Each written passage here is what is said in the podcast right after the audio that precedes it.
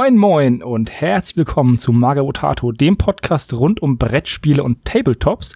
Heute mit dem Clicksmarter Oktober und ich habe heute den Jonas dabei. Hallo. Zusammen haben wir ein wunderbares Potpourri von verschiedenen Crowdfund Crowdfunding-Projekten rausgesucht. Aber bevor jetzt hier über Crowdfunding geredet wird, es ist Marathon. Wie viel Prozent hast du schon? Null so gesehen. Also Modell fertig habe ich noch gar keine weil ich mal tatsächlich, äh, ja, nicht am Fließband, aber ich mache tatsächlich alle Arbeitsschritte an allen Modellen gleichzeitig, weil ich gerade meine Trollbloods bei War Machine Hordes versuche endlich mal fertig zu bekommen nach dreimal entfärben und vier Jahren oder sowas. Keine Ahnung. Auf jeden Fall. Ich habe bis jetzt noch nichts fertig, die werden alle auf einen Schlag fertig. Fünf Jahre später. Fünf Jahre, genau. Ja, bei mir ist es ein bisschen anders. Ich komme recht gut voran. Ich komme überraschend gut voran, muss ich sagen das, ich bin, also rein theoretisch, wir haben jetzt gerade den 14. ist die Aufnahme. Wenn ich so gut weitermache, könnte ich wirklich die 42 Modelle schaffen. Und ich habe gerade gar nicht so viel auf meinem Maltisch. Ich habe durchgezählt. Wenn ich alles bemalt habe, was hier rumsteht, bin ich bei 39 Modellen. Ähm, ich habe schon einen kleinen Plan, was dann 40 und 41 ist, aber Modell 42 muss ich dann echt noch mal gucken, was ich mache. Aber zum Glück kommt ja vielleicht die Tage noch, äh, noch ein Paket von, von Freebooters. Da wäre dann auf jeden Fall was drin. Achso, hast du nicht noch so ein Schiff bei deinem Bruder rumliegen oder so? Ja, aber zählt das dann als ein Modell? Ist, ist ja wie bei Gimli oder so. Der zählt auch nur als einer. Ja, der zählt dann auch nur als einer. Das hast du wirklich erkannt. Ja, ich bin doch nicht bescheuert und stecke so viel Zeit in ein Modell, was dann nur als eins zählt. Ah. Wenn dann Marathon, dann viele kleine Modelle, die dann, ähm, damit dann auch die 42 voll bekommen. Also, ich würde mir jetzt nicht unbedingt vornehmen, im Marathon wenn ich, also ich habe keine Airbrush, deswegen irgendwie zum Beispiel ein Cyborg von 40k oder ein Panther zu bemalen. Also wenn du 42 Modelle bemalst, dann habe ich mich jetzt schon darauf bewusst dafür entschieden, dass das alles Infanterie im 28 Millimeter Maßstab ist, mhm.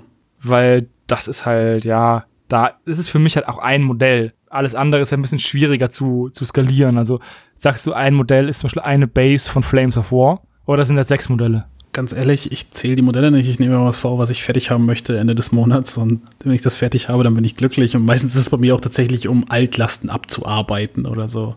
Ja, das sowieso. Also wenn du mein, mein äh, Foto in Erinnerung hast, das älteste Modell war dieses Einhorn von 1900 irgendwas. Das habe ich damals nicht gekauft, aber ich habe das auf einer Ramschkiste in, in Antwerpen gekauft und das war halt einfach jetzt 20 Jahre OVP-Blister. Jetzt habe ich es immer schon mal ausgepackt und entgratet ja. Sonst auch alles Altlasten. Da ist, glaube ich, kein Modell dabei, was äh, ich dieses Jahr gekauft habe. Doch, doch, zwei waren dabei, aber egal. Okay, fangen wir mal an mit den Kickstartern. Du hast rausgesucht, was äh, im Wasteland-Stil, nämlich From Wasteland 2. Ja, soll ich direkt einsteigen und erzählen.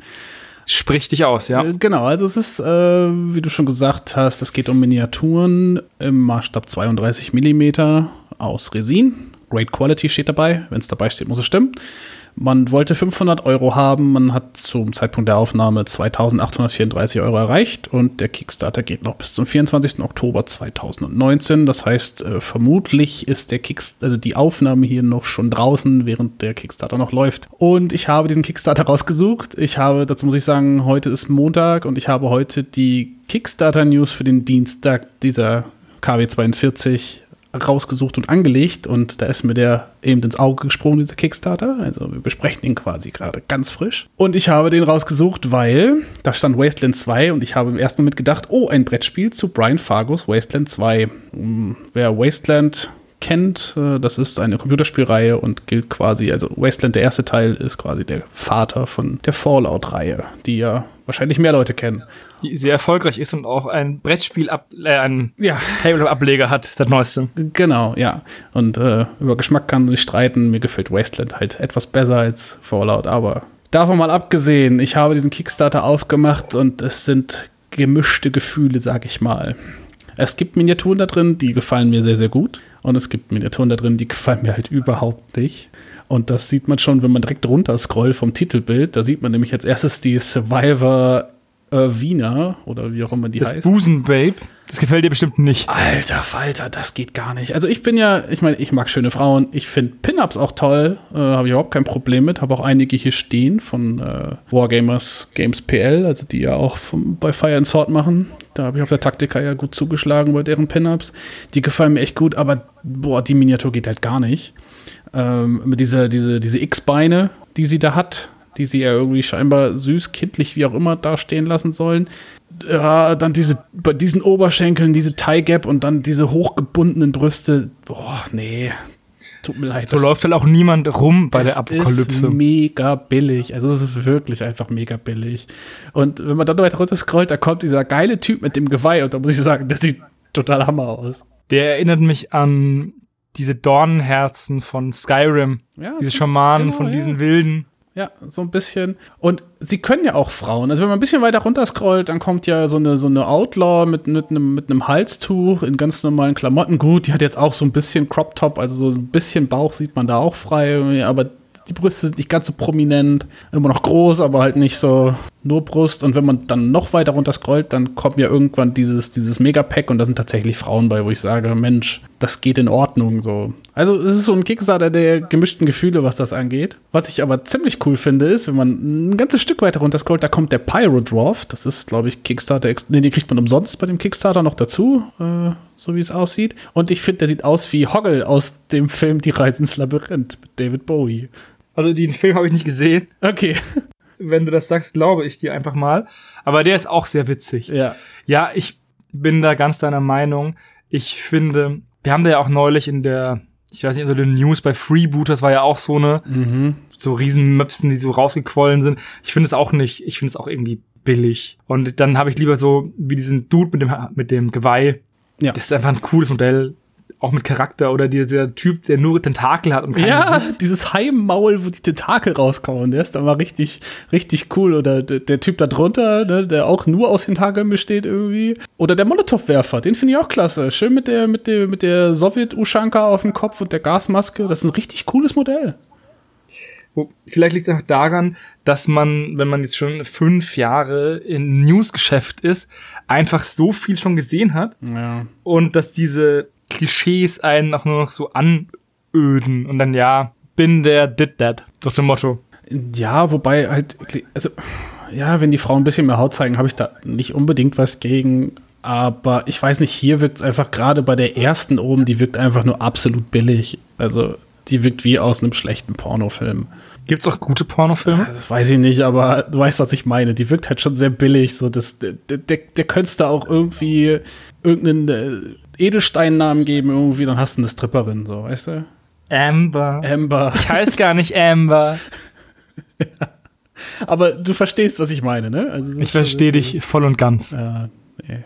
Aber ja, bisschen schade, aber so insgesamt auch eigentlich ein sehr, also doch schon eigentlich ein paar ganz coole Miniaturen drin. Wird halt ein bisschen dann entwertet wieder halt durch solche Sachen. Ja, das ist halt.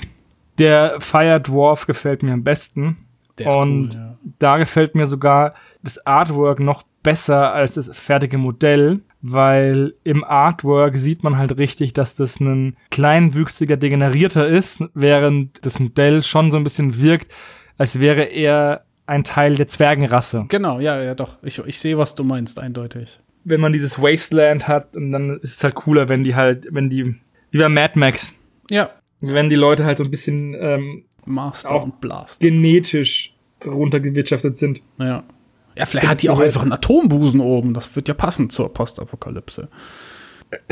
Stimmt's. ich brauche auch so ein Nippelbrett, wie der Olaf hat, Ja. wo man immer Sachen einspielen kann. Das ist ein, ich habe mir den Kickstarter auch angeschaut, der war auch in der näheren Auswahl, als ich die ausgesucht habe. Aber ich muss sagen, er ist halt jetzt auch nicht so spektakulär. Also es sind halt auch irgendwie alles generische Postapokalypse-Figuren. Also wenn du auf das Megapack gehst, da unten der Typ, der aussieht wie Django oder Clint Eastwood-mäßig in den Western, ne? Ja. Eine Handvoll Dollar, der Poncho, der im Wind fliegt, der Cowboy-Hut und halt eine Gasmaske. Der ist halt auch, Gefühlt das gleiche Modell kriegt man bei Bad Roll Games, Punk Apocalyptic und da dann tatsächlich doch noch ein bisschen besser gesculptet, finde ich. ich finde, ja, man sollte sich irgendwie mal, also der Punk, also dieser Apokalypse-Stil ist irgendwie ein bisschen ausgelutscht. Also ich, also mir persönlich fällt jetzt nicht ein, wie man das Ganze neu beleben könnte. Aber dieses ganze Wasteland-Ding, es ist, ist halt auch irgendwie alles gleich. Ja, wir haben äh, Rüstungen aus Autoreifen oder sonst irgendwas. Also da hätte ich gerne mal irgendwie einen neuen, einen neuen Ansatz im, im Stil. Ja. Nicht, dass ich ihn jetzt bieten könnte, aber ich fände es halt cool, wenn mal jemand einen neuen Design-Ansatz in die Ecke käme. Ja. Ansonsten habe ich eigentlich nichts mehr zu dem zu sagen, zu dem Kickstarter. Nö, ich auch nicht mehr. Das denke ich alles gesagt, was mir jetzt gerade dazu einfällt. Naja, man könnte vielleicht noch sagen, hm, sollte man mal machen, was die Stretch Goals sind und was es kostet. Okay, ja, das könnten wir tun. Äh, ich kann ja mal anfangen. Und zwar, wenn man eine Miniatur haben will, bezahlt man 11 Euro. Versand ist, ist teuer. weltweit. Ja, weiß ich nicht. Finde ich persönlich nicht unbedingt. Da kommt halt noch Dingsbums drauf. Ja, ähm, klar, kommt da Versand. noch Porto drauf, das ist richtig. Für 50 Euro kriegt man dann eine Miniatur, aber die ist bemalt. Und für 60 Euro kriegt man sechs Miniaturen, für 200 Euro kriegt man 24. Und was gibt es da noch an Stretch Goals? Ähm, ich glaube, gibt es überhaupt? Ach doch, nee, doch, gibt es Stretch Goals. Äh, wahrscheinlich gibt es noch ein Artbook als PDF. Der Pyrodrop war ein Stretch Goal, der jetzt freigeschaltet wurde. Mehr Artwork fürs Buch. Dann gibt es noch das Junk Girl. Das ist halt so ein, so ein Mädel mit ziemlich langen Armen. Das erinnert mich stark an Borderlands. Ja, hat auch Schulterpanzer von einem Space Marine gemobst. Ja, und dann gibt es als nächstes Stretch Goal halt noch das Artwork zum Junk Girl. Ja, jetzt nicht so überragend, muss ich sagen es richtet sich halt auch einfach zum großen Teil an, an Rollenspiele eigentlich, die halt Miniaturen wollen, um ihre Charakter darzustellen. Ne? Ja, wahrscheinlich schon. Das steht auch oben drin im Titel Upgrade Your RPG and Board, Board Game. Game. Ja, okay. Weil ansonsten würde auch niemand 50 Euro für eine bemalte Figur bezahlen. Also übrigens, wenn man das nach dem, also nach dem Ablauf des Kickstarters machen wollen würde, würde das anscheinend 156 Euro kosten. ja, gut, kann man machen.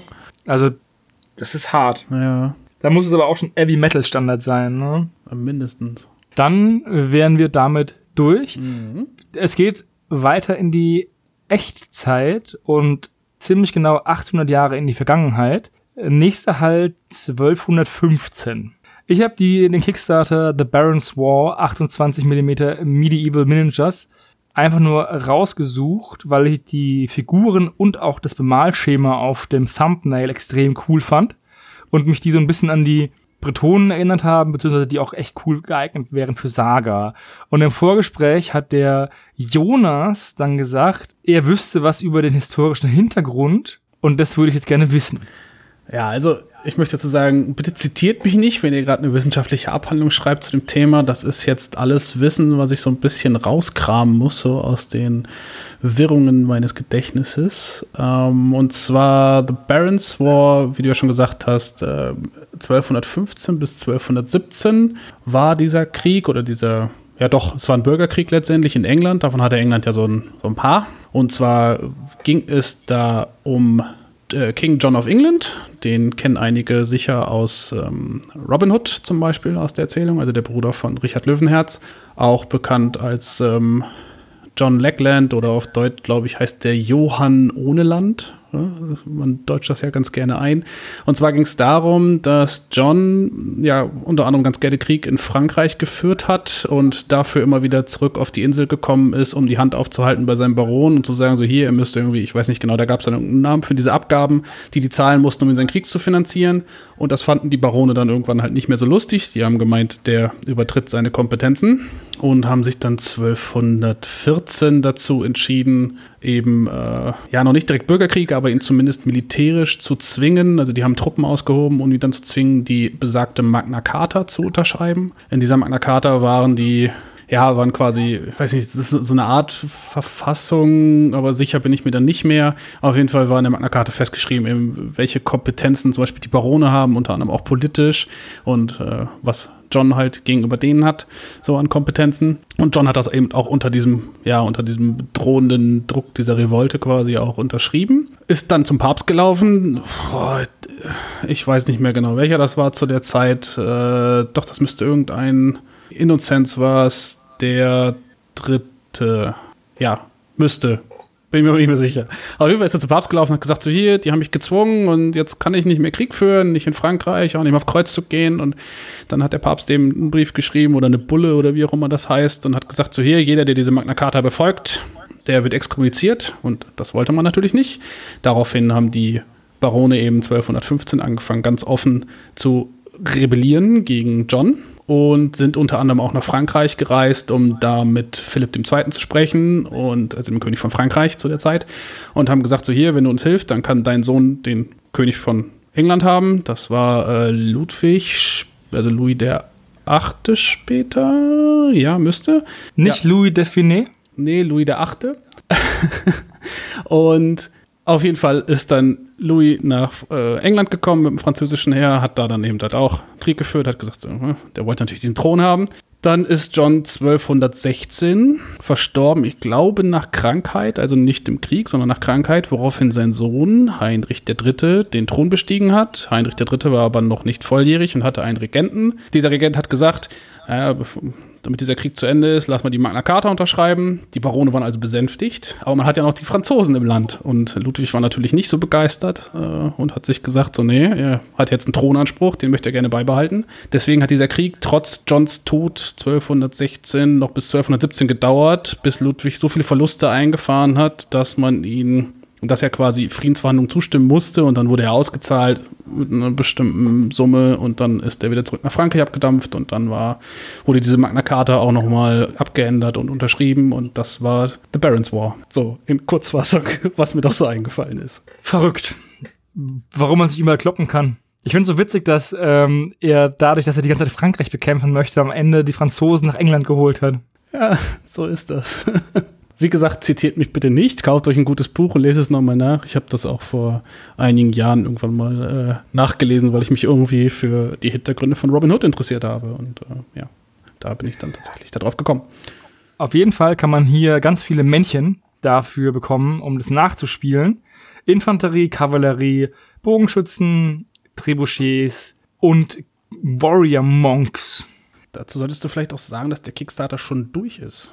Ach ja, stimmt. Ja, der ist leider schon, der ist leider schon durch, aber der hat ordentlich, äh, der hat 43.000 Pfund bekommen ja. und der ist leider schon seit ein paar Tagen vorbei. Aber ich fand die Modelle so schön. Es gibt sehr viele Hersteller von Mittelalterfiguren, die nicht so schön sind.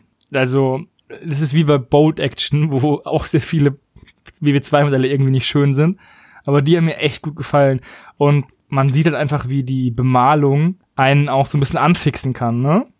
Ja so könnte das aussehen und dieses und diese bunten Farben mit diesem Gelb und diesem Rot und diesem Grün. Ja, das sieht schon mega cool aus. Ja, ich finde auch.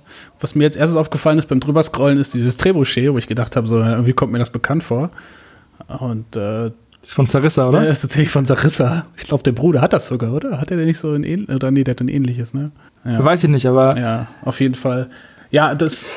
Man erkennt sofort die Handschrift von, äh, von Futsal da drin finde ich. Also, ja, mir gefallen die Modelle auch ausnahmslos gut, muss ich sagen. Ich finde die sehr, sehr, sehr, sehr cool. Und nee, also auch, auch wie du schon sagst, mit der Bemalung und sowas, das ist ja echt so eine Sache, die ich ja gerade im historischen Bereich, äh, nicht, dass ich jetzt unbedingt diesen Konflikt spielen müsste, aber das ist ja trotzdem immer so Sachen, wo ich immer öfter mal dran hängen bleibe. Also gerade wenn es einfach nur um die Bemalung geht, das sieht schon sehr schön aus, als gerade die Schabracken bei den Pferden bin ich einfach großer Fan von. Und äh, ja, sehr, sehr schöner, sehr, sehr schöner Kickstarter für sehr, sehr schöne Miniaturen, muss ich sagen. Ja, es ist einfach immer mal, also auch wenn ich da nicht mitmachen würde, weil ich halt nicht, noch nicht so historisch spiele.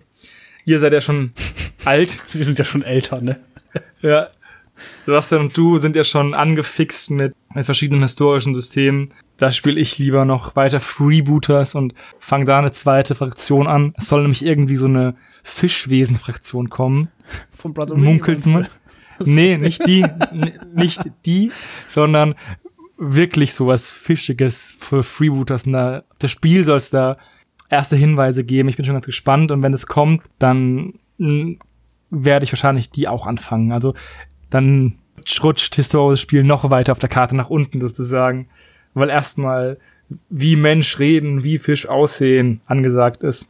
Gut. Aber echt schöne Modelle. Ja, und wenn du irgendwann Was, so weit bist, dann fangen wir zusammen einfach, weiß ich nicht, War of the Roses an oder sowas. Ja, dann genau. Da können wir die Geschichte von Game of Thrones nachspielen. Im Original. Ja Im Original. ja, ja. und das sind meine Drachen. Was?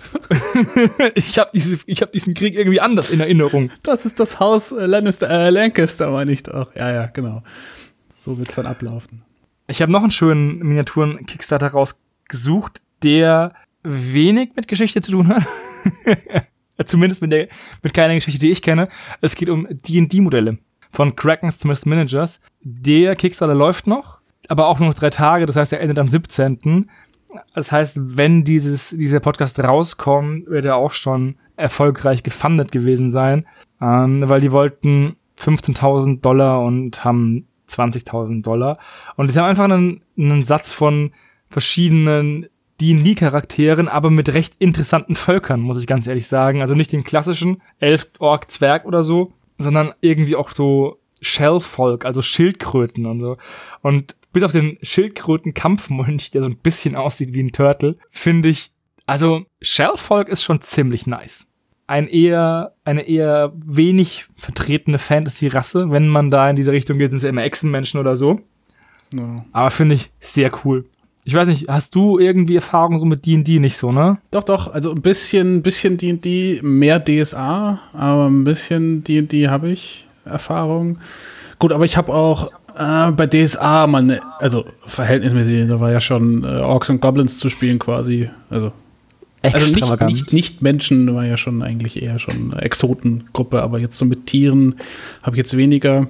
Ja, bei dem Kickstarter, ich weiß nicht, die sprechen mich ehrlich gesagt nicht so an. Also gut, man muss dazu sagen, das sieht ja auch, die Modelle, die da sind, das sind Ränder? Ähm, ja, also das sind Render, würde ich sagen. Ja, ja. würde ich auch sagen, weil als zumindest der Bade, dieser männliche bei den Foradin-Miniaturen, den Forest Guardians, der Bart sieht halt zum Beispiel einfach aus wie bei so einem Playmobil-Männchen. So quasi vor das Modell gestülpt. Und ja, also von den Ideen her durchaus witzig, gerade weil halt solche absoluten Exotengruppen da auch bedient werden. Aber so jetzt die Ränder hauen mich ehrlich gesagt nicht so vom Hocker. Also ich hätte schon Bock mal so ein, wenn es ein Skirmisher rauskommen würde, der eine Schildkrötenfraktion hätte, würde ich sofort die spielen. Oh, da gibt's doch bestimmt irgendwas, oder? Ja, ich, wir haben hier mal einen besprochen, wo es so verschiedene Schlangenwesen gibt. Aha, äh, ich, ich komme mal gerade nicht drauf. Aber es war wieder so ein System, was kein Schwein kennt, was kein Schwein spielt. Und dann will ich mir halt nicht noch irgendwie ein paar Minis äh, zuholen, wo ich nicht mitspielen kann, beziehungsweise wo ich dann Frostgrave mitspielen müsste. Und das Problem ist halt mit einem Kleriker, mit einem Zauberer, mit einem Mönch und einem Krieger, also ja. vier von diesen Schildkröten, kommt man halt bei Frostgrave auch nicht so weit. Das ist richtig, ja. Aber ja, ist halt die Frage, ob du jemals einen quasi ein weit verbreitetes Spiel kriegen wirst, wo es Schildkrötenmenschen gibt. Ah, vielleicht die, die übernächste Freebooters-Mannschaft. Ja. Schildkröten, Schildkrötenwesen. Auf jeden Fall finde ich die cool. Ich bin jetzt, auch wenn ich wieder D&D spiele in der neuen Edition, bin ich gar nicht so weit drin und kann gar nicht sagen, ob die, ob das jetzt real abgebildete Rassen sind, die man auch spielen kann, weil gerade dieser Typ, der einfach nur einen, ja, diese, diese Katzenmenschen, ne, Mhm. Der eine sieht ja einfach nur aus wie ein normaler Mensch, der den Kopf von einem Panther hat. Ja. Das ist vielleicht ein bisschen, ist ein bisschen lahm. Also mir gefällt da auch nicht alles, aber mir gefallen hauptsächlich die Schildkrötenmenschen. Okay. Schild Schildkrötenmenschen sind nice. Unten sind nochmal die bemalten Figuren. Ja. Also ich weiß nicht, ob die, die gedruckten Vari Varianten sind. Da muss man sagen, der Druck sieht anscheinend, also es geht. Man sieht halt, dass es Spielfiguren sind, ne? Also ja die sind halt, sind also Brettspiel bzw. Ähm, Rollenspielfiguren und keine Tabletop-Figuren. Da ist ja noch ein kleiner Unterschied, was die Qualität angeht, meiner Meinung nach. Ja, kann durchaus sein, ja. Ja, auf jeden Fall ist das ein schon finanzieller Kickstarter und wenn man für 16 Dollar bekommt man ein so ein Vierer-Set. Also da bekommt man entweder viermal alle Schildkröten, also die, diese vier Schildkröten oder diese Waldelfenverschnitt oder diese Katzenmenschen also das ist auch nicht sehr teuer im Vergleich zu dem Wasteland Kickstarter, wo du halt für 11 stimmt, ja. Euro eine, eine Figur kriegst, kriegst du halt hier für 15 Euro halt vier Figuren. Dementsprechend. Ja, vier ja. Dollar die Miniatur. Also ist das in Ordnung. Ist, äh, da kann man sich auch nicht beschweren, dass es dann halt auch eher so hier äh, Brettspielplastik ist. Ja. Ja, jetzt ähm, gehen wir weiter zu einem weiteren Kickstarter, den ich rausgesucht habe. Eigentlich sind es zwei. Und zwar geht's mir darum, wir haben ja öfter mal die Diskussion im Stammtisch gehabt, dass äh, Oldschool immer hässlich ist. Ne? Also gerade als Hans Reiner noch in, in den Stammtischen vertreten war, dass halt dieser Oldschool-Stil immer, also man ist, macht was Hässliches und nennt es dann Oldschool. Und ich weiß nicht, ob du dieses The Green Skin Wars, habe ich gerade den Kickstarter ja. gesehen hast. Mhm. Und da gibt es jetzt The Greenskin Hunters, also das ist anscheinend ein Tabletop, was Greenskin Wars heißt, wo halt Menschen und Orks und so gegen, also Menschen und O gegen Orks kämpfen. Und der Kickstarter dauert noch neun Tage, also bis zum 23. Und der ist auch schon erfolgreich finanziert mit 11.445 Euro bei 5.000 Euro, die man haben möchte. Kommt aus Spanien. Und die haben auch einen Oldschool-Stil. Ganz klassisch, wie die alten GW-Sachen aus den 90ern, aber es sind richtig geile Skypes. Und die sind auch noch richtig mit Green Stuff gemacht. Und die sind einfach, die gefallen mir, die Menschen gefallen mir ausnahmslos gut. Ja, also ich finde die Miniaturen tatsächlich, also nicht zu 100% alle, also gefallen mir nicht 100% alle, aber die gefallen mir schon zum Großteil sehr gut. Der Oldschool-Stil, wie du schon gesagt hast, erinnern alte GW-Modelle, liegt halt unter anderem dadurch, dass, ähm, ich glaube, Kev Adams macht damit, ne? Ja, der ehemalige GW-Sculptor Kevin Adams hat mitgemacht, also bei, bei diesem Kickstarter. Hat hier halt unter anderem gesculptet. Erklärt einiges. Ähm, das erklärt einiges und ich muss sagen, ich finde ja die Oga total klasse, aber als einfach so ein bisschen, ähm, ja, ja, ich weiß auch nicht, das ist halt noch so wie die alten imperialen Oger, die es damals gab eben als Söldner fürs Imperium unter anderem. Was ich aber richtig cool finde, sind die Goblins, also äh, Bulbous Army Characters und die Biting Sticks oder Bitting Sticks. Die gefallen mir richtig, richtig gut und ich bin schwer beeindruckt, was man alles halt mit Green Stuff so hinbekommt. Ich kann halt immer wieder nur staunen. Ich habe mal so ein bisschen, oder ich versuche ab und zu mal ein bisschen was mit Green Stuff zu machen, aber es ist jenseits von Gut und Böse, was man da hinkriegt. Ja. Die Orks gefallen mir vom Stil zum Beispiel einfach nicht so. Da mag ich die neueren GW-Orks zum Beispiel ein bisschen lieber. Aber ja, mir gefallen die, ähm, die Orks in dem Kickstarter auch am wenigsten, weil ich diese unproportionales Verhältnis zwischen Kopf und dem Rest des Körpers, das ja, gefällt mir nicht so gut. Gefällt mir auch nicht so gut. Aber, also, nichtsdestotrotz natürlich auch super gut gesculptet. Der Ork-Schamane, der da unten als Add-on oder als, als Stretch Goal dann dazukommt oder sowas, das sieht man halt auch. Das ist sehr, sehr viel Detailarbeit und ja, also kein Wunder, dass dieser Kickstarter einfach auch, ja, mit 100% überfinanziert wurde. Das ist halt richtige Handwerkskunst. Ja, noch, ne?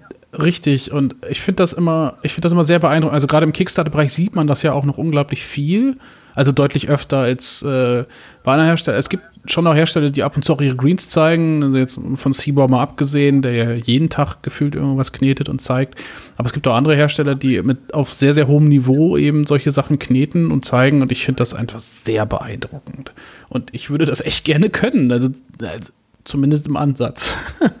ja, ich habe das Gefühl, dass es ist leichter zu lernen, richtig gut zu malen, als durchschnittlich zu kneten. Das glaube ich ha auch, ja.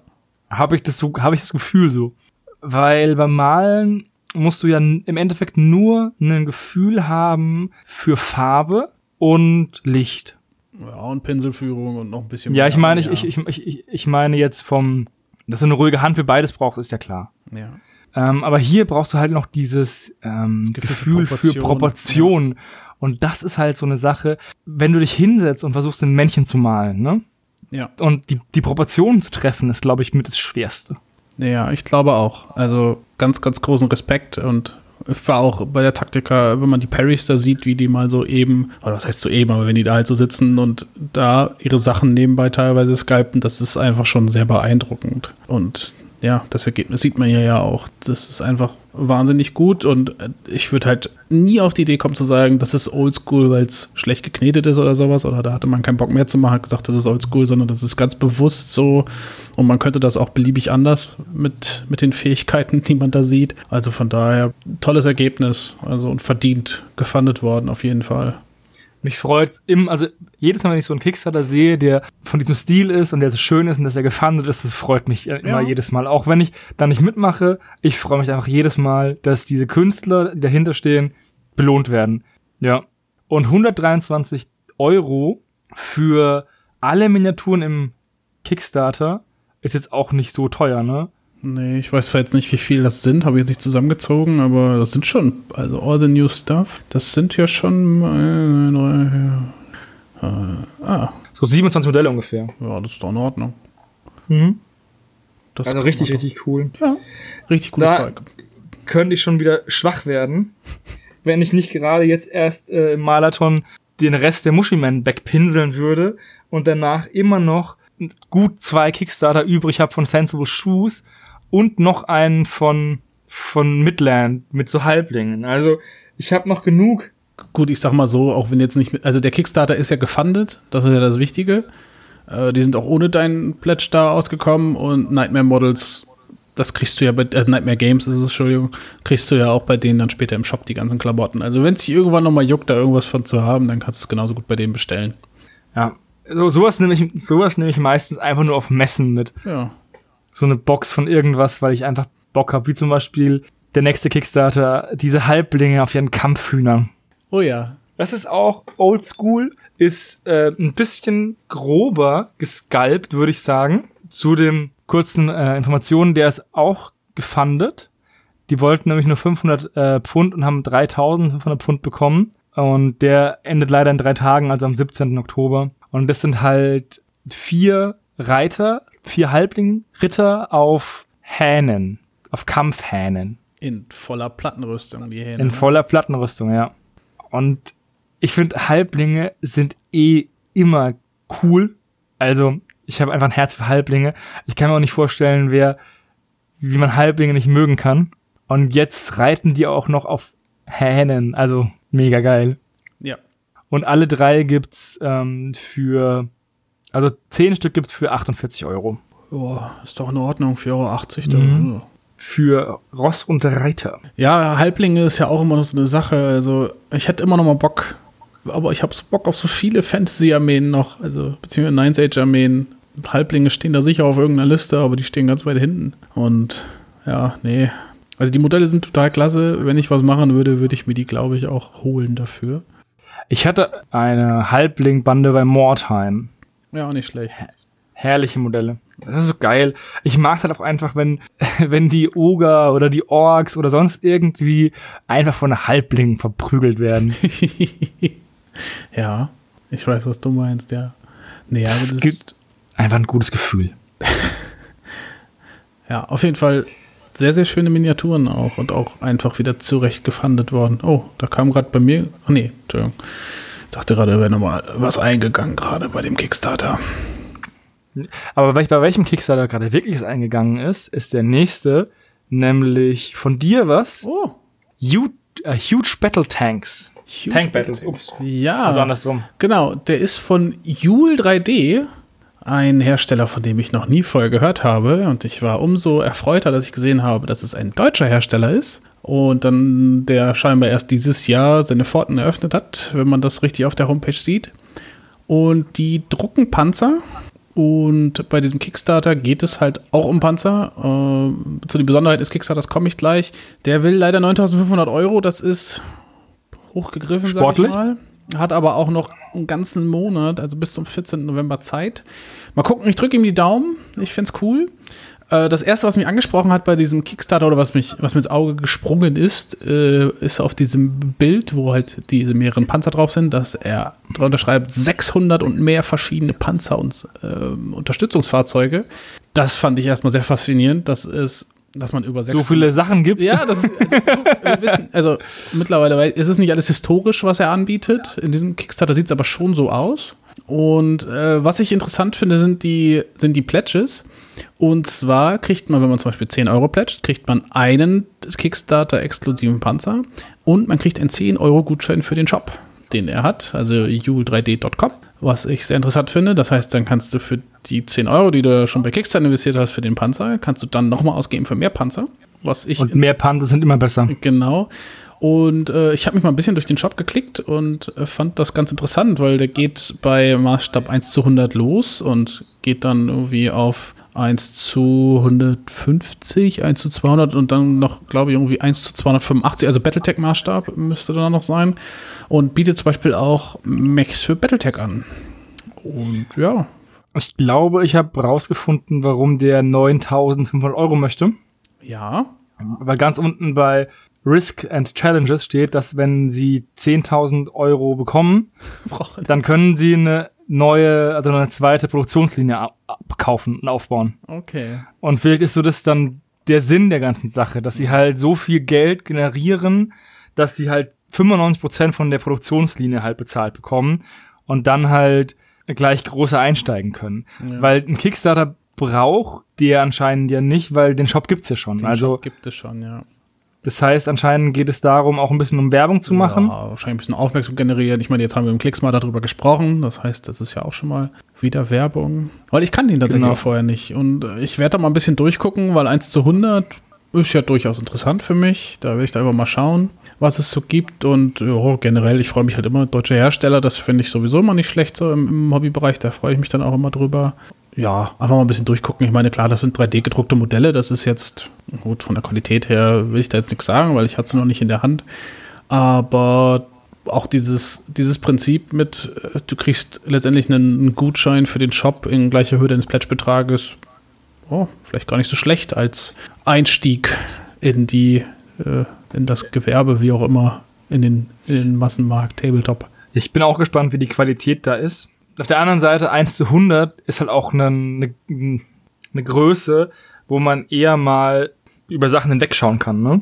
Ja. Da macht's halt auch nicht so viel aus, wenn der Guss nicht ganz so gut ist, weil es ja eh so klein ist. Mhm. Ja, ist richtig. Und dann, wie gesagt, 1 zu 160, 1 zu 200 und 1 zu 285 gibt's dann auch so. Haben die auch Battleships im Angebot? Nee. Weil das wäre was für dich. Ja, die haben leider keine Schiffe. Aber, naja. Kommt ja vielleicht noch. Und im Kickstarter haben sie auch der dieses Eisenbahngeschütz, wenn ich das richtig sehe. Ja. Die, nee, das ist ein Mörser Karl. Das ist, ein okay, das. Ist, das, ist, das ist gar kein Eisenbahngeschütz. Ja. Aber das sieht, das sieht man ganz unten, könnte das auch ein Eisenbahnwaggon sein, so klein wie das ist. Ja, ich weiß nicht, also mitmachen werde ich jetzt nicht, aber ich werde diesen Shop auf jeden Fall in meinem Auge behalten und werde da sicher mal mir was bestellen und einfach mal gucken, wenn ich mal wieder Zeit habe, was zu machen, und dann Gibt's da Wenn was? man eh mal, also die sind aus Hannover, ne? Mhm. Da würde sich auch anbieten, also nächstes Jahr Spielzug, ne? Ja, stimmt. Und dann haben die da bestimmt auch einen Shop, beziehungsweise einen Stand. Das könnte durchaus sein, ansonsten fährt man Sommer vorbei, ne? Ja, Hannover ist immer eine Reise wert. ja. Nee, aber ansonsten habe ich, glaube ich, zu dem Kickstarter an sich erstmal nichts mehr zu sagen. Jetzt kommt aber noch ein Kickstarter, den du rausgesucht ah. hast. Wir haben, ja, es ist ein bisschen unausgewogen, aber ich ordne das ja immer nach, nach Modellen, dann so 3D-Druck und alles Geländebau gut. und so. Und wenn du halt einfach nur Sachen zum, zum Drucken raussuchst oder sonst irgendwelchen Kram, dann kann ich auch nichts dafür. Was habe ich denn noch zum Drucken? Hab ich immer noch was zum nee, Drucken? nicht zum Drucken, aber ich habe das als, also ich habe halt dann Tanks und diesen riesen Mech habe ich halt als Kampfmaschinen. Okay. Ja. Also es geht um den Resin Urban Mac. Okay. Also ich möchte mich im Vorfeld entschuldigen, das ist mir erst aufgefallen, nachdem ich die Kickstarter-News heute angelegt habe. Der ist leider, äh, wird leider nur in die USA ausgeliefert und äh, hatte den aber schon als Titelbild, weil ich den so witzig fand. Und deswegen ist er auch drin geblieben. Äh, auf jeden Fall, es geht um einen, es geht um einen urbanen Mac, was auch immer ein urbaner Mac ist.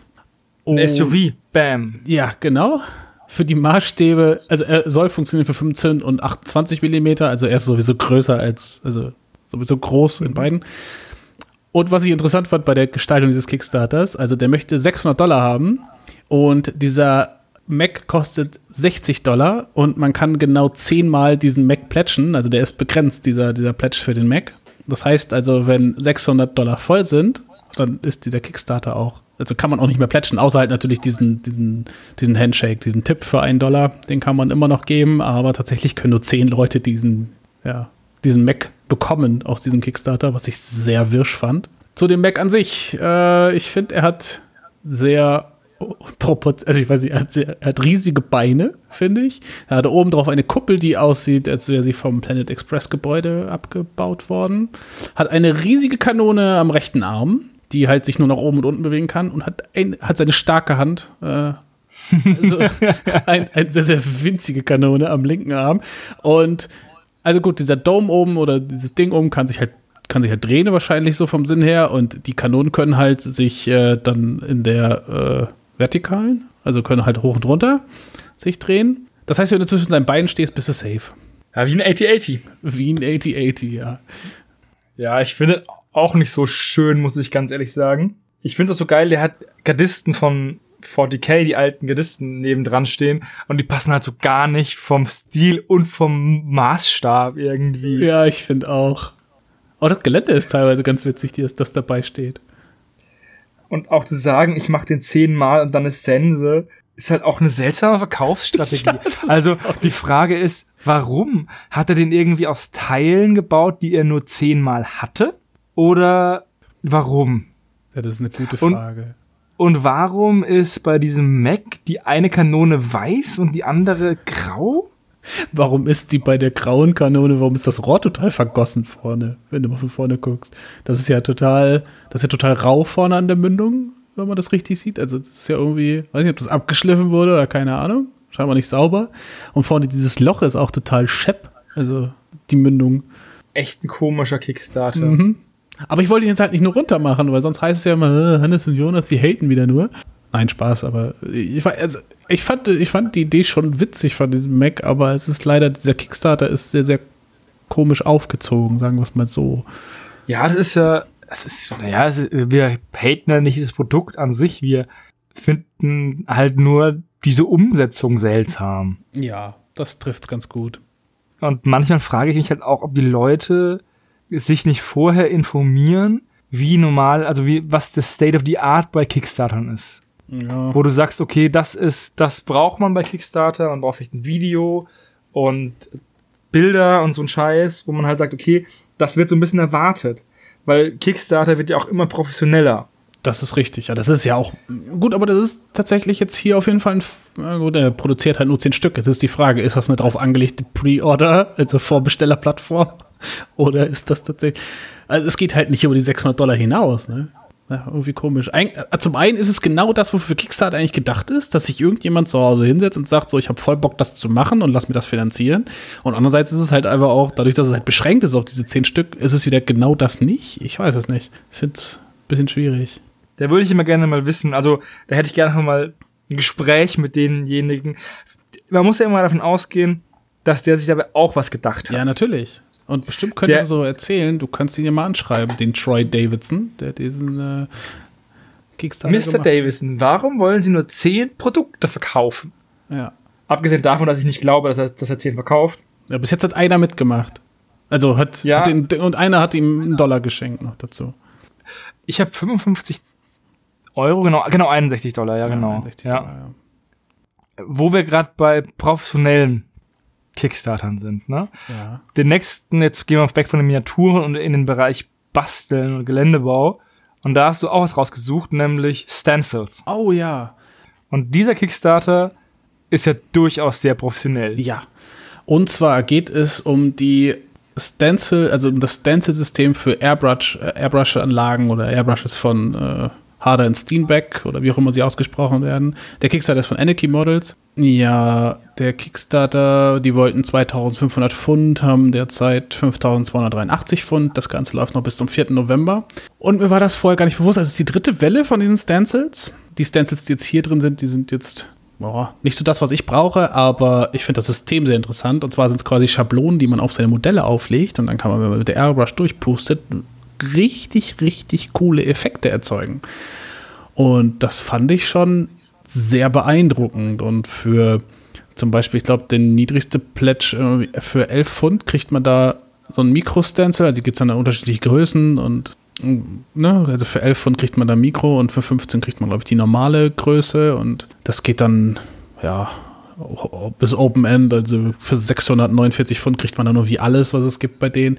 Und ja, ich fand das was man so sieht, was man mit der Airbrush machen kann. Ich arbeite mittlerweile immer, also immer gerne, immer lieber mit dieser Airbrush, die, zu, also die wir zu Hause stehen haben. Und da finde ich das eine echt coole Investition. Und ich äh, muss mir da jetzt nochmal bei denen durch den Job gucken, weil es da doch sicher auch gerade im Bereich Camouflage und ähnliches, aber auch organische Sachen, die man hier bei diesem Kickstarter sieht. Da haben sie nämlich zum Beispiel so Drachenflügel, wo sie dann so, ja, was sind das, Altersflecken? Nee, aber ne, halt irgendwie so, so, eine Musterung quasi auf die Flügel sprühen. Das sieht schon sehr cool aus. Muss ich ganz ehrlich sagen, kriege ich mit dem Pinsel halt nicht hin. Und wenn ich das mit der Airbrush halbwegs vernünftig hinbekomme, dann wäre ich schon sehr zufrieden.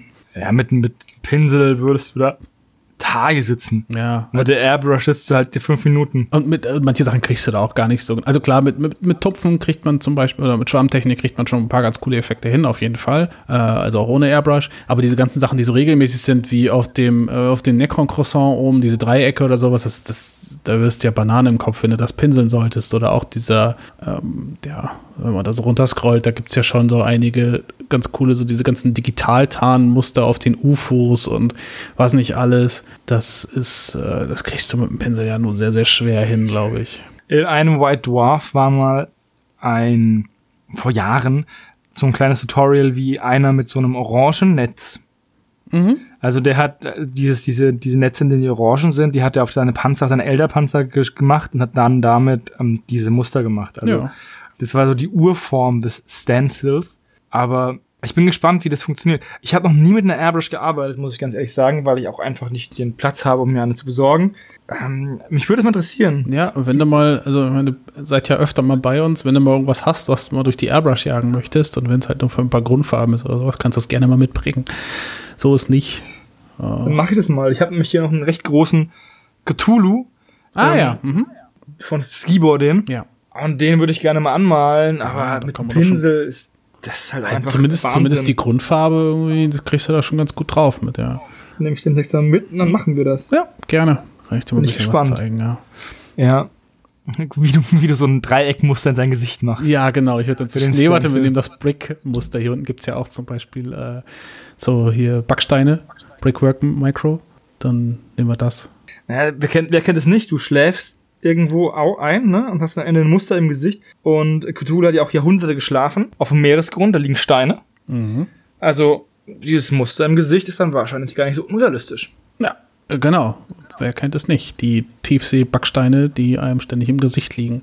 Oder so. Naja, der, der Mensch wirft so viel Bauschutt ins Meer. Da werden auch Und das ordnet sich dann genau an wie so eine Backsteinmauer. Naja. Ist Da ist eine okay. ganze, ga- ist ein ganzes Haus versunken. Ah, ganz, ah, ja, dann, dann, dann Atlantis. ne? Atlant- Atlantis war so, Backstein. war so, so Klinkerbauten. Atlantis ist eigentlich ostfriesisch, jetzt wissen wir es. ja. Oh Mann. Ja. Auf jeden Fall cooler Kickstarter. Hat mich äh, überhaupt aufmerksam gemacht, dass es sowas gibt. Und äh, also eigentlich ist klar, dass es sowas gibt, aber ja, jetzt weiß ich, wo ich es herbekomme und werde es mir auf, werd mir auch was holen davon. Also gerade Und für. auch nicht zu teuer. Nö, tatsächlich nicht. Ich finde das in Ordnung. Dafür, dass es ja auch, ich meine, du kannst es ja auch wunderbar wiederverwenden. Also fully reusable, das ist ja, da kannst du ja, Ja, das lange mit, mit schießen. Ja, solche, solche Hilfsmittel, da sollte man sich nicht abschrecken lassen. Auch diese Stempel, mit denen man die Bases gestalten kann. Ja. Solche Dinge sind auch sehr cool. Ja, Die oder diese, ich auch, diese Stanzen für Blätter finde ich ja auch eigentlich total eine gute Idee. Und so. da hat man halt einfach Effekte, die man nur, also die man ganz schlecht mit, mit der Hand oder nur mit sehr hohem Aufwand betreiben, also machen könnte. Und wenn du halt einfach, was sind 40 Euro für so ein Tool-Set, also für so einen ganzen Stencil-Set, wenn du damit einfach so, so geile Effekte hinbekommst, ne? Ich hatte, ich hatte eine Skaven-Armee mit äh, Cobblestone Bases handgemacht.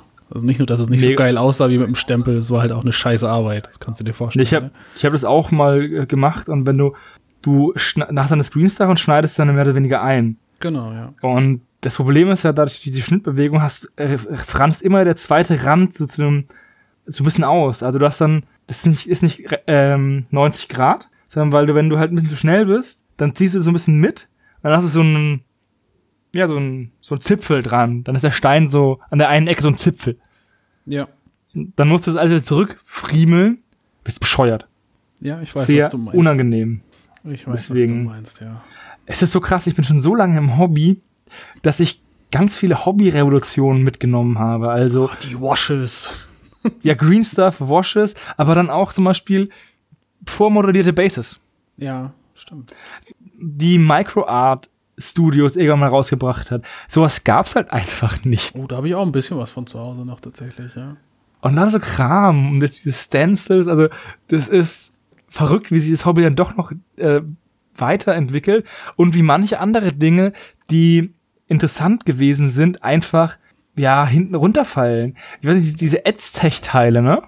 Ja, wird im Modellbau aber noch viel verwendet zum Beispiel, ja. Ja, ja, aber die, da gab es ja auch mal ein paar Hersteller, die versucht haben, sich auf dem Tabletop-Markt zu behaupten, sozusagen. Und das hat, ist ja nicht ganz so eingeschlagen, würde ich mal sagen. Ja, Gibt, die gibt es wahrscheinlich immer noch, Ja, aber klar. Das hat sich jetzt nicht so als wie MDF-Cut oder sonst irgendwas als der neue heiße Scheiß entpuppt. Ja, ja, also ich habe tatsächlich ein bisschen Ads- Ads-Klamotten zu Hause.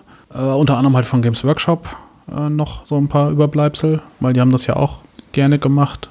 Gerade auch Forge World, glaube ich. Aber ja, GW hatte das ja auch in ihren, in ihren komischen, weiß ich nicht, Death World Sets und keine Ahnung was früher. Ich finde die eigentlich ganz cool, muss ich sagen. Sind sie? Also Aber- sie sind auch cool, aber sie haben sich halt nicht so durchgesetzt. Also, anscheinend. Ja, weiß ich, ja, gut, ich weiß nicht, ob sie sich nicht durchgesetzt haben. Ist halt auch die Frage ein bisschen nach der Anwendung. Ich glaube, so in Sachen Heraldik und sowas kriegst du da schon einiges. So, wobei es halt immer die Frage ist, macht man es dann direkt lieber mit Decal, weil es dann nicht so raussteht, ne? Oder, ja, gut. Jetzt kommen wir zu einem Kickstarter, bei dem ich wirklich mitgemacht habe.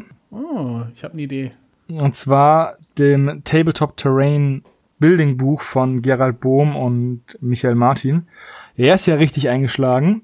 Mit 123.000 Euro von 1756 Leuten. Da haben der Sebastian und ich mitgemacht und haben uns diesen Doppelpledge für 110 Euro, wo jeder, also zwei Bücher dabei sind.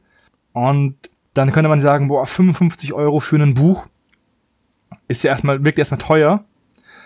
Aber das sind auch 1000 Stretch Goals dabei, ne? Also, Ja.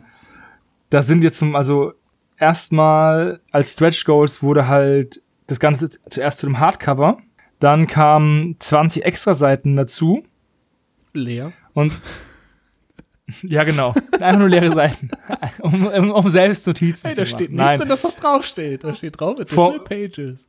ja, for each book for more tutorials, techniques and tips. Mann. Ja. Und dann gibt's Templates, 60 Templates, acht große Fenster, zwei Glassheets für Windows, vier Türen, zwölf kleine Fenster, vier Gothic-Fenster, vier runde Fenster, noch mehr Glas, acht Mosaike, acht Top-Round MDF-Windows, nochmal Glassheets und zwei Boxen zum Storage und all der Templates, ne? Und dann ist es halt echt ein Schnapper, ne? Auf jeden Fall. Und ich meine, wer die Sachen von, von Michael und von Gerard kennt, der weiß auch, dass das einfach gutes Zeug ist. Ne? Also gerade die, die, ähm, die Schablonen, als auch natürlich diese ganzen Fensterrahmen und ähnliches, die Gerard ja sowieso schon selber vertrieben hat vorher. Das ist ja auch schon klasse Sachen gewesen. Ich habe Ja, richtig, richtig cool. Also, die haben auch, glaube ich, jedes Stretch Goal unlocked, was Ja. es gab. Ja. Das ist halt, und das ist halt für mich ein richtig schöner Kickstarter, auf jeden Fall. weil ich mag, also, ich mag halt auch dieses Konzept, dass je mehr Leute mitmachen, desto mehr Geld bekommt, desto mehr Kram bekommst du für dein Geld. Ja. Das ist einfach ein schönes Konzept, weil, weil es auch viele Leute zum, ab einem gewissen Punkt animiert es viel, viele Leute noch mehr zu mitmachen. Ja, das stimmt. Und das ist halt ziemlich cool. Ich bin gespannt, was in dem Buch drin ist. Ja. Ich freue mich, dass es so ein voller Erfolg ist. Und ja, ich bin gespannt. Es kommt, ich weiß gar nicht, ich weiß gar nicht, wann es genau April rauskommt. 2020. April. glaube ich. Ja. So, also beziehungsweise, ja, je nachdem, also hier steht Mai, April, also dann, ja, also irgendwie so eine Drehe. Ich werde mir das Buch kaufen, wenn es rauskommt, ähm, einfach um die beiden dann im Nachgang da nochmal zu unterstützen. Zum anderen glaube ich einfach, wenn ich mir die Bilder schon angucke, da ist ja viel Schritt für Schritt drin. Der Geländebau-Workshop, den ich bei Gerard ja mit, unter anderem mit dir ja auch zusammen gemacht habe, der hat mir sehr viel Spaß gemacht. Ich möchte auf jeden Fall noch weitermachen, auch noch andere Sachen. Jetzt der Kickstarter hätte mir persönlich selber jetzt nicht so viel gebracht, weil die ganzen Schablonen und Fenster und ähnliches hätte ich jetzt nicht unbedingt gebraucht, da ich kein Fantasy-Gelände 28 mm oder generell eigentlich kein 28 mm Gelände jetzt so in dem Bereich bauen würde. Aber das Buch auf jeden Fall, was man jetzt schon auf den Bildern sieht, das ist toll und auch das Bauen einfach mit, mit Styrodur und so, das macht sehr viel Spaß. Ich brauche jetzt auch erstmal kein 28 Millimeter Gelände Fantasy, weil mein nächstes großes Geländebauprojekt, wie schon mehrfach angekündigt hier in allen möglichen Podcasts, wird die Freebooters-Platte. Und dann nehme ich halt die Sachen von von äh, TT Combat für Ja, Karnivale, dieses venezianische. Aber ich will natürlich auch, dass der Kickstarter ein Erfolg ist. ne? gut. Also, Zum Glück ist das auch ohne mich geworden. Ja, schlecht fühlen müssen. aber, aber mit 1755 Bäckern hätten die nämlich nur 123.545 Euro gehabt und dann wäre es echt knapp gewesen. ja. Oder auch nicht. Oder auch nicht. Ich werde mir das Buch trotzdem auf jeden Fall holen und äh, finde es auch, ja, finde es klasse. super schönes Projekt auf jeden Fall. Ja, ich finde es auch cool, dass es sowas gibt, dass sie, dass die sich so. Es gibt ja häufiger in verschiedenen wissenschaftlichen Disziplinen ein Standardwerk. Und ich kann mir gut vorstellen, dass dieses Ding das Standardwerk für Geländebau wird. Ja. Zumindest im deutschen Bereich. Ich kann für die Engländer nicht sprechen. Na gut, sie haben es ja immer bilingual also rausgebracht. Das ist ja auch. Ich würde, oh. ja, aber die Frage ist halt, man, inwieweit im englischen, im englischsprachigen Bereich der Michael Martin und der Gerald bekannt sind. Das kann ich dir exakt äh, nicht sagen. Also ich glaube, bei, bei, bei TWS wird ja durchaus öfter mal auch in Englisch kommentiert, irgendwie, dass sich Leute, also mhm. das habe ich zumindest bei YouTube so ein bisschen den Eindruck, dass mhm. da öfter mal Englischsprachige auch dann irgendwie sich bedanken und so. Und, ähm. Weil es ist ja auch so, dass ich das ja auch geplätscht habe, weil ich weiß, dass ich Qualität bekomme. Ja. Im Sinne von, die beiden kennen ihr Handwerk, die beiden wissen, was sie tun. Da bekommt man was für sein Geld. Und ähm, wenn jemand anders halt ein Geländebaubuch rausbringen würde, da würde ich halt auch gucken, kann der das überhaupt, was der mir da verkaufen möchte? Ja, gut, klar, das ist natürlich Aber ausschlaggebend an der Stelle. Ja. Bei den beiden weiß ich es halt, dass sie es hinbekommen. Und das ist halt das Schöne. Ich bin auf jeden Fall gespannt, ich freue mich drauf, ich werde es auf jeden Fall. Also, ich denke mal, dass wir nicht zum letzten Mal im Podcast über dieses Projekt geredet haben. Nö, vermutlich nicht. Also spätestens, wenn das Buch da ist, werden wir dann nochmal drüber sprechen, denke ich. Eine Welle des Geländebaus durch äh, die Redaktion gehen. Ja, gerne. Gibt's halt mit, mit, doch irgendwann mal den Geländebauerton oder so. Ja, ich wollte gerade sagen, was für ein Monat reimt denn auf Geländebau? Ja, der Geländebauerton. Achso. Ja. Mhm. Dann müssen wir halt mal gucken. Ja. Wir haben schon ordentlich, also wir sind schon ein bisschen in ins Schwafeln gekommen gefühlt, ja. weil normalerweise sind wir um die Zeit schon durch, aber hey, das stört mich nicht. Oder so, ne? also von daher. Wir, nee, noch drei haben wir noch. Echt? Ähm, ja. Okay. Und zwar der nächste, den wir haben, ist einer von dir. Oh, welcher? Ich habe nur noch zwei, glaube ich. Der, der Gameboard. Oh ja. Und zwar ist dieser Kickstarter von The Last Gameboard, aber der Kickstarter heißt Gameboard One. Und jetzt bin ich mir unsicher. Kommt danach nochmal einer? Kommt dann Gameboard 2 oder ist es wirklich das letzte Gameboard? Aber darüber hinaus. Der Kickstarter wollte 100.000 Dollar haben und hat bis jetzt äh, 128.000 Dollar, Dollar oder 129.000 Dollar äh, aufgerundet eingenommen und läuft noch bis zum 9. November. Und hier geht es um eine Art Tablet mit einem Bildschirm drin. Also ein Tablet hat öfter mal einen Bildschirm, habe ich mir sagen lassen. Und dann gibt es dazu Bases, die programmierbar sind und dann kann man sie, weiß ich nicht, zum Beispiel seine Miniatur da drauf pöppeln auf die, auf die Base. Und dann erkennt dieses Display das und dann sind die unterschiedlich programmierbar, also sowohl das, der Bildschirm als auch die Base. Und ja, äh, der geht dann, kann man das theoretisch, also jetzt für einen, für einen allgemeinen Tabletop-Gebrauch sehe ich das jetzt nicht so unbedingt, weil dafür ist das Display halt dann doch etwas klein. Ich weiß gar nicht, was genau die Abmaßen sind, aber also 16, 16 auf 16 Zoll. Also da muss man schon ein paar aneinander legen, um halt um seine 72 mal 48 Zoll Platte zusammenzukriegen. Für sehr reiche Leute. Für sehr reiche Leute. Ich meine, ein so ein, so ein Board kostet 350 US-Dollar oder 349 US-Dollar. Das sind 317 Euro. Oh, wenn du überleg also so teuer ist es eigentlich nicht unbedingt. Aber es ist trotzdem. Ja, nee, ich meine nur, wenn du halt eine ganze Platte davon ja, machen möchtest. Es sind halt aber auch nur 10 Bases dabei, zum Beispiel. Also von den programmierbaren, da müsste man dann wahrscheinlich auch nachkaufen. So. Nee, ich, ich sehe das eher im Pen-and-Paper-Bereich. Äh, ich weiß, es gab vor einigen Jahren aber schon mal einen Tisch, der etwas größer war. Der war auch kein 72 oder 48 Zoll. Da habe ich irgendein Video gesehen. Ich meine, das war von irgendeiner amerikanischen Uni, aber ich weiß nicht mehr, wo das war.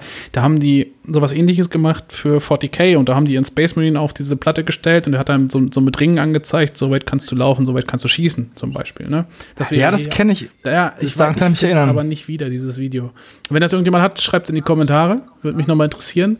Das hier, also das hier scheint eine ja, tatsächlich eine Version für die Dungeons Dragons oder was auch, also Pen and Paper Spieler zu sein, wo der Game Master den aktuellen Raum drauflegt und dann kann man sich was weiß ich Stats von Monstern oder von den Spielern oder ähnliches anzeigen lassen. Und ich fand die Idee sehr witzig und ich finde das auch oh, eigentlich ganz cool, muss ich sagen. Geht allerdings so ein bisschen mit einher zu der Digitalisierung von analogen Spielen. Da muss man halt, ja, bin ich jetzt auch nicht immer der Freund von, gerade wenn es um solche Sachen wie Apps geht und ähnliches. Aber trotzdem fand ich das in diesem Fall irgendwie witzig. Und die kann man tatsächlich aneinander verbinden, sehe ich gerade. to increase the uh, screen real estate, ja, yeah, can even connect multiple game boards for multi-screen gaming experience. Ah ja, okay, und NFC-Sensoren, die das dann die die Informationen untereinander teilen. Also, wer als erstes seine 72 auf 48 Zoll Platte oder 48 auf 48 Zoll für Skirmisher oder ähnliches zusammen hat, bitte ein Foto machen, würde mich mal sehr interessieren.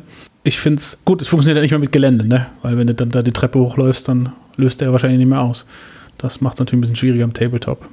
Aber gut. Trotzdem ein witziges Projekt, äh, wenn auch wahrscheinlich eher an die Pen-and-Paper-Spieler gerichtet, glaube ich.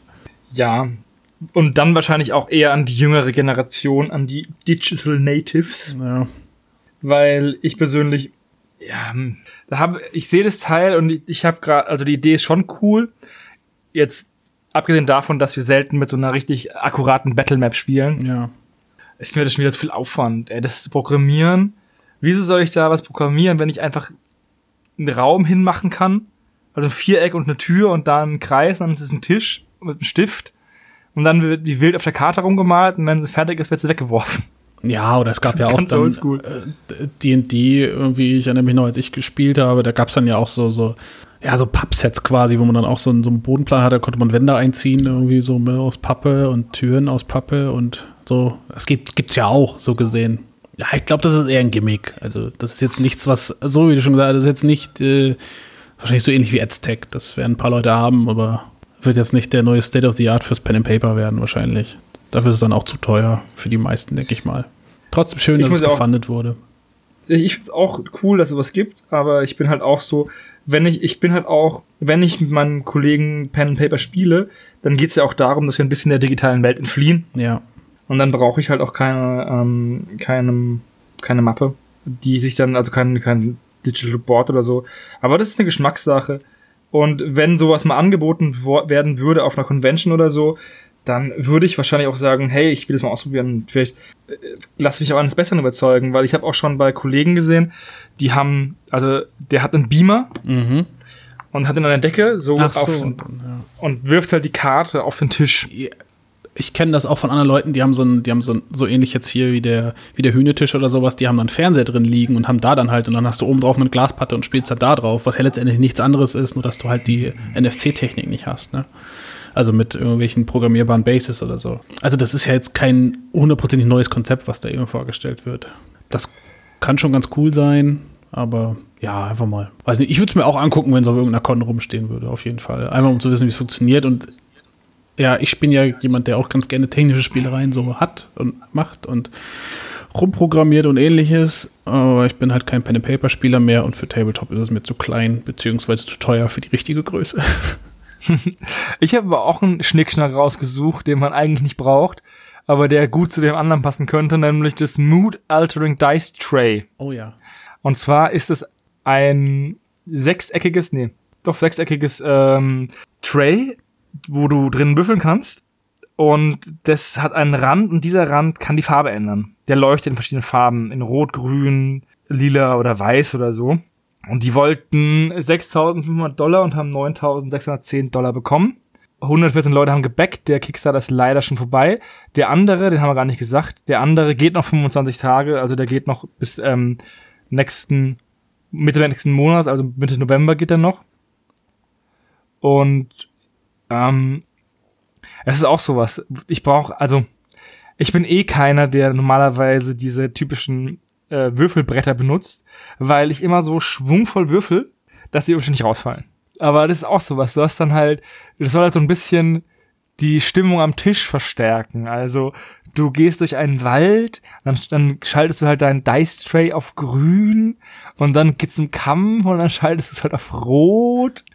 Und ja, Also der Kram leuchtet halt. Wenn man es mit, den mit dem Screen kann man das bestimmt irgendwie koppeln, den wir gerade eben hatten. Äh, dann funktioniert das, weil wer denkt ja die ganze Zeit dran so, oh, oh, wir sind im Wald, schalt auf grün. Ja, ja, ja, ja. Also das ist ja.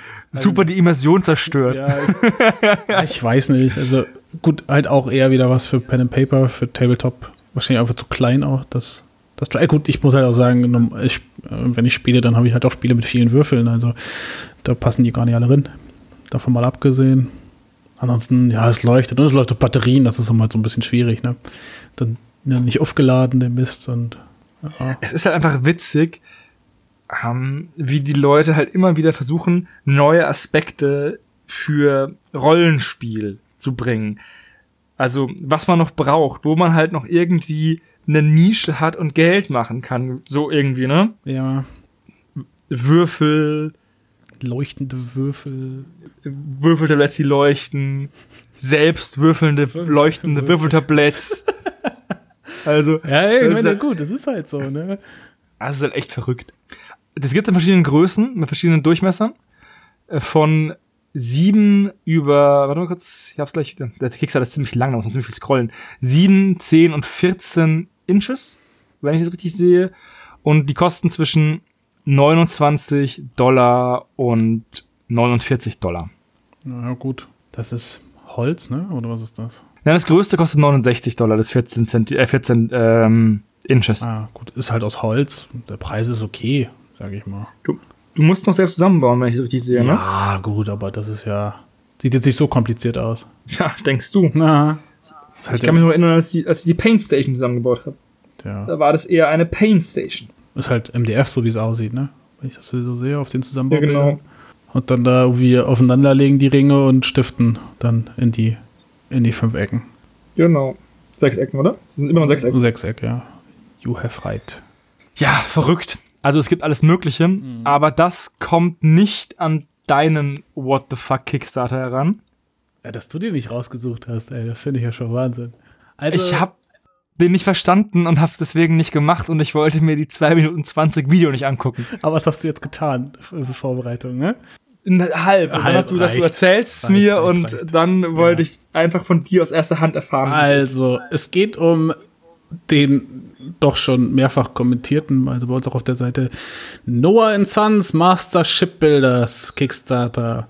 Und ich möchte jetzt gar nicht das Spiel kleinreden, weil ich kann dazu ehrlich gesagt nicht viel sagen. Ich meine, gut, es hat einen biblischen Hintergrund. Äh, es geht halt eben, wie der Name schon sagt, eben um die, Errichte der, um die Richtung der Arche.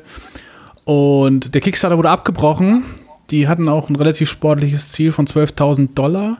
Das wer so Kickstarter so ein bisschen verfolgt, der weiß, dass es gerade im Hobbybereich irgendwie, klar, es gibt Kickstarter, die übertrumpfen das um mehr als das Zehnfache, aber es gibt auch Leute, die scheitern halt einfach auch an 500 Dollar und da ist halt ein Brettspiel zu so einem speziellen Thema vielleicht ein bisschen ja, hochgegriffen, sage ich mal. Aber gut, nichtsdestotrotz, weswegen ich diesen Kickstarter eigentlich rausgesucht habe, ist dieses Video.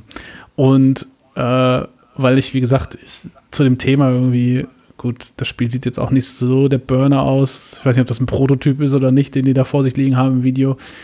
Aber sei es drum, das, Video, das ist dieses Video. Weil, wenn mich jemand fragen würde, wie würdest du dir ein Kickstarter-Video zu einem religiös inspirierten Spiel vorstellen, dann gibt es zwei Antwortmöglichkeiten.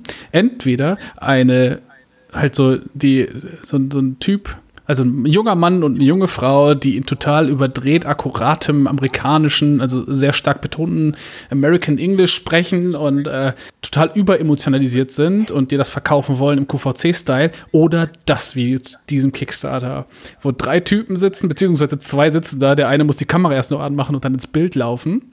Das ja. hätte man dann wegschneiden können, ne? Nein.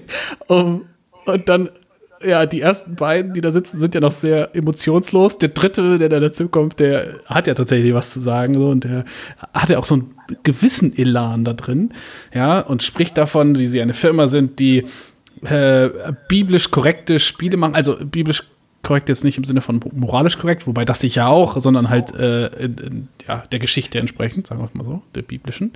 Und äh, dass dieses Spiel, also das ist ein, äh, basiert halt eben auf, auf biblischen Fakten und ist gefüllt mit Wissen, aber nicht langweilig, sondern innovativ und äh, lädt zum Spielen ein und die Spiele dauern 40 Minuten und es ist Spaß für die ganze Familie und so. Ja, äh, es ist halt wirklich genauso, wie ich mir halt einen christlichen Kickstarter vorstellen würde. Also vom, vom Video her. Ja, schön bei, bei Mutti in der guten Stube hinten mit den, mit den, äh, den Vorhängen noch irgendwie zugezogen, am Esstisch sitzend und dann halt auch noch, wenn der Typ wieder aufsteht und die noch weiter erzählen und er dann schön wackelig dann noch den, den Analog-Zoom irgendwie benutzt und sowas, um da auf die Details des Brettspiels zu, zu zoomen. Deswegen habe ich diesen Kickstarter einfach rausgesucht. Ich fand das sehr, sehr also ich fand das sehr unterhaltsam, ohne mich jetzt äh, über die Leute irgendwie zu sehr lustig machen zu wollen. Oder ich fand das einfach sehr unterhaltsam, wie, dieses, wie diesen Kickstarter einfach aufgezogen haben. Also nur dieses Video. Der Kickstarter selbst ist äh, überschaubar, sag ich mal. Ne? Für 25 Dollar hätte man das Spiel gekriegt. ist halt ein lebendes Klischee, ne? Ja, schon. Also es ist halt wirklich so, ne? Es ist man, muss, man muss auch sagen, dass dieses Brettspiel aussieht, als wäre es in den 80ern. Ja, gut, das sieht, das sieht halt aus wie ein laminiertes Stück Papier. Ja, wo irgendwie so auch Fotos oder sowas dra drauf sind, die einfach da so 16 zu 9 Format da irgendwie mit, mit drin und die Figuren sind ja handgemalt, so wie es. Also zu den Figuren muss man sagen, das ist halt eine Base, wo halt auch eine laminierte Figur, also laminierte, laminiertes Stück Papier oder so draufsteht und Figuren sind dann handgemalt oder so. Das ist jetzt, ja, gut. Also das, das Spielbrett besteht halt aus grün und in der Mitte läuft, oder zwei Drittel läuft ein blauer Fluss und ansonsten ist nur Text drauf, also irgendwelche Tabellen. So. Also kann sein, dass ein Prototyp ist. So, das weiß ich jetzt nicht. Oder ob das wirklich so aussehen soll. Aber wer seinen biblisch akkuraten Spaß haben möchte, wird da sicher Freude haben. Die haben übrigens auch ein sechseckiges Würfeltablett. ich sehe es auch gerade in dem Video. Sehr schön, ja. Sehr Aber schön. es ist kein Moodboard. Nee, tatsächlich nicht. Ja, also Ja, es ist witzig, was es alles gibt. Ah, die, die, die Figuren sind ja echt hart. Weißt du, das erinnert mich an Spiele, die wir im Unterricht gespielt haben. Ja. Also, wenn die Lehrer halt ein Brettspiel gemacht haben oder wir ein Brettspiel machen mussten, um irgendwie Kunstunterricht. So sieht es aus. Ja, tatsächlich. Scroll mal bitte in dem, in dem Video zur Minute 1,38 und dann lass mal kurz laufen. Einfach auf den Ärmel zoomt. Genau, das zoomt- der Kameramann zoomt erstmal einfach stumpf doof geradeaus äh, auf seinem Gegenüber mitten auf den Ärmel, um dann die Kamera nach unten zu schwenken auf das Spielbrett und dann nochmal scharf zu stellen. Und dann noch mal ein bisschen rauszuzoomen, Kamera zu wackeln, wieder rein zu zoomen, wieder raus zu zoomen. Also, ja, ne? Die, die Aufmachung macht, also ich weiß nicht, das hat, das ist, es ist einfach lustig. Im Sinne von irgendwie schon, es ist authentisch, sympathisch, aber auch einfach lustig, so das zu sehen. Und äh, ja, tut mir leid, dafür ist das das Kickstarter-Ziel von 12.000 Dollar auch einfach zu hoch gegriffen für so eine Aufmachung. Ja. Hatten wir nicht neulich auch so ein Brettspiel aus Amerika, wo so ein Typ auch ewig viel Geld für ein bisschen Papier aus dem Copyshop wollte? Das kann sein, das weiß ich gerade nicht mehr so aus dem Stehgreif. Aber ja, gibt's ja immer wieder. Und ja, ich Es wünsche wünsch Ihnen viel Erfolg bei Ihren weiteren Projekten. Das ist ja das einzige Spiel, die haben ja eine ganze Firma dahinter. wie heißen die denn? ADMW Games. Keine Ahnung, für wer das steht, aber auf jeden Fall, ja, machen die da. Ja, these unique board games are designed to be both exciting and educational. Wobei das Brettspiel, was ich hier habe, irgendwie Exodus Game Components, das sieht tatsächlich schon, also auch nicht viel mehr drauf, aber sieht ein bisschen hübscher aus. Also ich könnte mir vorstellen, dass die, dass die Arche tatsächlich ein Prototyp war dann. Zumindest ein paar mehr Farben drauf. Die kommen aus einem schönen Anthem, Arizona. Ja, gut. Das ist jetzt weniger verwunderlich. Doch, durchaus, weil das Bible Belt nämlich nicht über Arizona geht, oder? Ja, gut, das kann sein. Ich schau noch mal. Magabotato recherchiert über Dinge, die überhaupt Ja. nicht mit Tabletop zu tun haben. Ja, Es wäre nein, übrigens auch nur in die Vereinigten Staaten ausgeliefert worden, dieser Kickstarter. weil alle anderen müssen der Hölle schmoren. God's own country. Ja, nee. Ne, Arizona liegt nicht mehr im Bible Belt. Ah, lagen sie mal, ne? Nicht mehr. Nein, Gott. Alles gut. Nein, also das endet wirklich gerade kurz vor Arizona. Ja. Ja. Drin sind nämlich Alabama, Arkansas, Florida, Georgia, Kentucky, Louisiana, Mississippi, Missouri, North Carolina, Oklahoma, South Carolina, Tennessee, Texas, Virginia und West Virginia. Okay. Wie in, so, wie, so, wie in diesen in hell verstückbare Kleinteile. Ja. Okay. Ja, das war's auch schon, was ich eigentlich sagen wollte zu diesem Kickstarter. Also.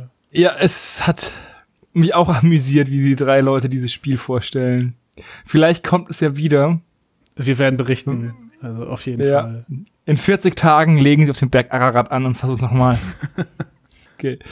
In diesem Sinne, das war dann, wenn du nichts zu sagen hast, der, der klicksmarte Oktober. Ich hatte sehr viel Spaß. Ich hoffe, ihr habt beim Hören auch so viel Spaß gehabt, wie wir beim Aufnehmen. Und ja, dann hören wir uns im November. Tschüss. Ciao.